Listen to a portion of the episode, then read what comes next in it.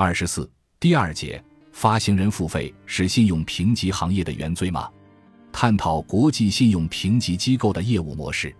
在目前 e n s r o 的九家国际信用评级机构中，除了 Egan Jones，其他八家评级机构都是发行人付费的业务模式。其实，在金融危机之前，已经有来自各行各业的有识之士在讨论评级是否公正客观，是否存在评级虚高。评级兜售等问题，大部分作者都会发出振聋发聩的质疑，认为发行人付费就是评级机构为虎作伥的原罪。评级机构收了发行人的钱，不就是发行人的一支笔吗？要什么评级就有什么评级，怎么能够保持独立性呢？让我们回到普尔先生出版《美国铁路手册》和穆迪先生出版《穆迪工商企业证券手册》的年代。那个时候的确是投资者付费的。在二十世纪七十年代，宾夕法尼亚州中央铁路八千二百万美元商业票据违约的案例发生后，以前主要依赖发行人信誉作为投资决策的投资者意识到评级能够给市场提供更多透明度，因此对评级有了更强烈的需求。发行人为了让震惊的市场平静下来。同时也看到拥有评级对于定价和吸引投资者的好处，愿意支付评级费用。于是，评级机构逐渐将业务模式从投资者付费转变成了发行人付费。后来，这种业务模式一直延续下来，推广到全球各国。例如，在我们国家的评级行业，主要的评级机构中，也只有中债资信是投资者付费的。讨论发行人付费的利弊前。我想先以二零二一年三大评级机构的收费表简单介绍国际评级的收费模式，如下表所示。国际评级机构会在每年年底将第二年的评级费用发给发行人和评级顾问。具体来讲，国际评级的基本费用分发行人主体费用和债项费用，例如债项评级费用、中期票据和银行存款项目费用等。一、发行人主体费用。发行人初始评级费用是在评级完成后才收取的，这和中国不一样。如果有些客户签署了合同，但并没有启动评级，这样并不会产生评级费用。如果评级工作期间停止评级工作，则根据工作量收取费用。跟踪费用是初始评级后一年收取，因为国际评级的合同基本是敞口的，发行人跟踪评级费用会一直收取。由于绝大部分发行人取得国际评级的目的，除了发债，还有交易对手风险管理、提升市场形象等，因此会一直维持评级，直到评级撤销。标普全球评级披露，公司基本上一半的收入来自发行人主体初始评级费和跟踪费。当然，每年也有一定的客户撤销评级，少数是因为债券到期不再需要评级。但大多数是因为公司信用状况疲弱，或者债券已经技术性违约了，公司觉得维持这么低的评级没有意义，会主动撤销评级。二、债项费用根据发债规模在发债成功后收取，按阶梯收费，所以发行规模越大，收费越多。债项评级没有跟踪费。以上面的费用表举例。如果发行人发行三亿美元的三年期债券，收费标准约为八个基点，债券评级费用约为二十一万美元。如果债券发行在一定规模以上，根据目的二零零七年的费用表，五亿欧元发行规模以下为四点五个基点，五亿欧元以上为三个基点。三、费用调整，评级机构大概率每年会调整费用，根据公开信息。目的的评级费用从二零一一年到二零二一年的年平均涨幅大约为百分之三点五。无论在金融危机还是在任何一次的评级虚高讨论中，发行人付费总是众矢之的，因为发行人或者代表发行人的承销商支付评级费用，要么出于商业利益，要么为了形象工程，这使得发行人和承销商有意愿促使评级机构发布有利的评级。而评级机构可能会因此受到影响，为了得到更多的评级业务，有目的性的发布较高的评级，或者提升评级，或者在应该降级的时候没有降级。而且，评级机构这些行为将吸引更多的发行人或承销商，结果评级水涨船高。特别需要指出的是，如果一家评级机构在某个领域的评级特别高，那么这家机构有可能会在这个领域取得最多的该类别债券评级和发行人评级的业务，导致这个行业的评级偏高。在中国的国际评级市场。城投行业评级非常明显的反映了这个问题。我们都知道，城投公司是中国特有的发行人类别，大部分城投公司自身的信用质量比较疲软，主要依赖所在地方政府的支持。三家国际评级机构，包括很多的投资者，对于地方政府的看法很不一致。惠誉采用从上往下的评级方法，非常直截了当。城投公司的评级受挂靠的地方政府影响都比较大，惠誉因而赢得城投行业评级的天下。穆迪后来采用同样的方法论，在中国城投行业的业务份额后来居上，而标普全球评级一直采用由下往上的方法论，导致城投公司的评级更多受制于城投公司相对疲弱的基本面而偏低。所以，标普全球评级在这个领域基本上没有存在感。市场上对于发行人委托付费评级的弊端批评，主要集中在如下几个方面：第一，作为金主，发行人从更高的初始评级、评级提升和推迟降级中能得到好处，例如比较低的发行成本、比较好的市场形象等；而使用评级的用户，例如债券投资者。借款银行合同的另一方在这里是弱势群体，他们既没有在评级过程中发挥作用，也没有办法让信用评级机构对不准确的评级负责。第二，对于复杂的产品，例如资产证券化产品，发行人付费的弊端更大。与其他产品相比，资产证券化评级的模型比较复杂，而且不透明。难于保证评级方法论和模型的质量及严格执行。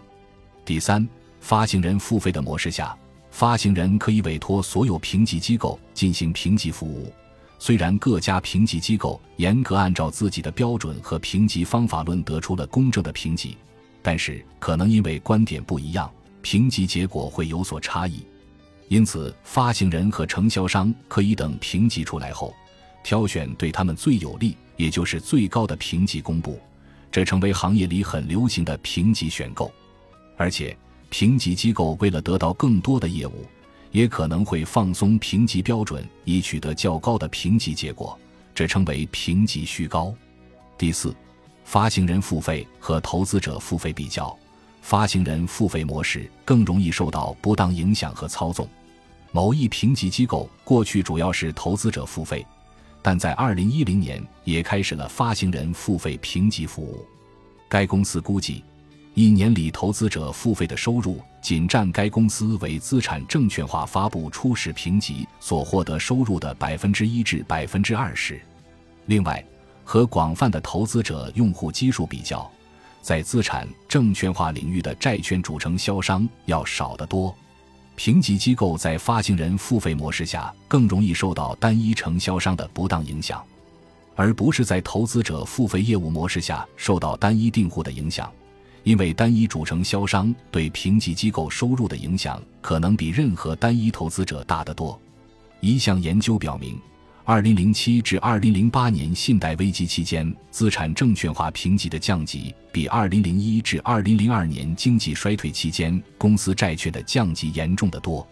另外，只有一个评级机构的债券更容易被降级，这一发现与发行人从评级机构购买最高评级的情况一致，因为这个评级很可能是评级选购的结果。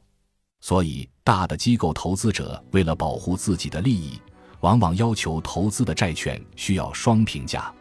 第五，除了评级机构的商业模式或机构层面可能存在的利益冲突外，还可能出现另外的利益冲突，例如分析师团队受销售团队的影响，希望获得更多业务；还有个别分析师跳槽到自己参与评级的发行人公司，这些都可能导致虚高的评级。当然。很多市场参与方也表示对于发行人付费评级的支持。第一，发行人付费模式已经持续了三十多年，为信用评级的广泛公开传播提供了质量控制。而且，评级机构的违约率和评级迁移研究已经明确揭示了各项评级和违约概率之间表现出强烈的相关性。高评级的表现比低评级的稳定很多。根据 e n s r o 的要求，每年国际评级机构都要披露金融、保险、企业、政府和资产证券化各个主要资产评级的一年、三年和十年的违约率和评级迁移分析。下一节我们将具体看看标普全球评级和穆迪的违约率和评级迁移分析。第二，声誉风险可能会缓解信用评级行业固有的利益冲突。评级机构的声誉机制保证了他们的公信力和评级质量，因为评级机构最大的价值来自评级的质量。投资者在投资指引中会规定使用某些特定机构的评级。因此，评级机构将努力保证评级的高质量和在投资者中的影响力。由于投资者和信用评级的其他用户重视质量评级，在发行人付费模式下运营的信用评级机构，如果在投资者中享有更高的声誉，就可以从发行人那里吸引更多业务。类似的，在投资者付费模式下运营的信用评级机构，如果在提供高质量信用评级方面享有一定声誉，可以从投资者和其他信用评级用户那里吸引到更多业务。第三，发行人付费模式让投资者和其他评级使用者可以免费获知信用评级，有助于缓解投资者和发行人之间的信息不对称。在发行人付费模式下，广大投资者可以同时免费获得评级结果和信息，这种信息的自由流动为分析风险创造了一个良好的前提。提高了资本市场效率。第四，监管部门已经明确表示要降低外部评级依赖，将评级交还给市场。如果法律和法规不再强制使用信用评级来贯彻某些监管方针，将一定程度上缓解利益冲突，因为这会导致投资者使用信用评级以外的其他信息来做出投资决策。然而，信用评级也用于投资指引和抵押协议等私人合同，与信用评级在法律和监管层面的使用类似。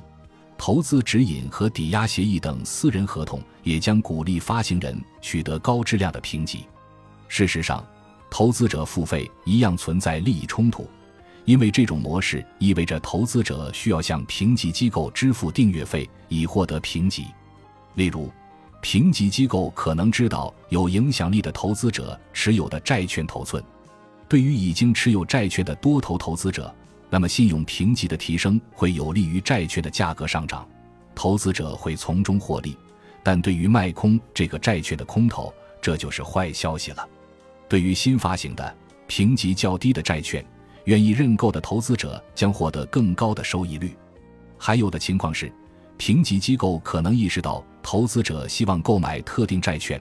但由于债券的信用评级低于内部投资指引或适用的合同许可，投资者无法购买该债券。评级机构可能会提高该债券的信用评级，帮助投资者消除投资该债券的障碍。如果投资者付费的评级机构拥有广泛的用户群，且用户在特定债券的升级或降级方面有不同的利益，则这些潜在冲突可以得到缓解。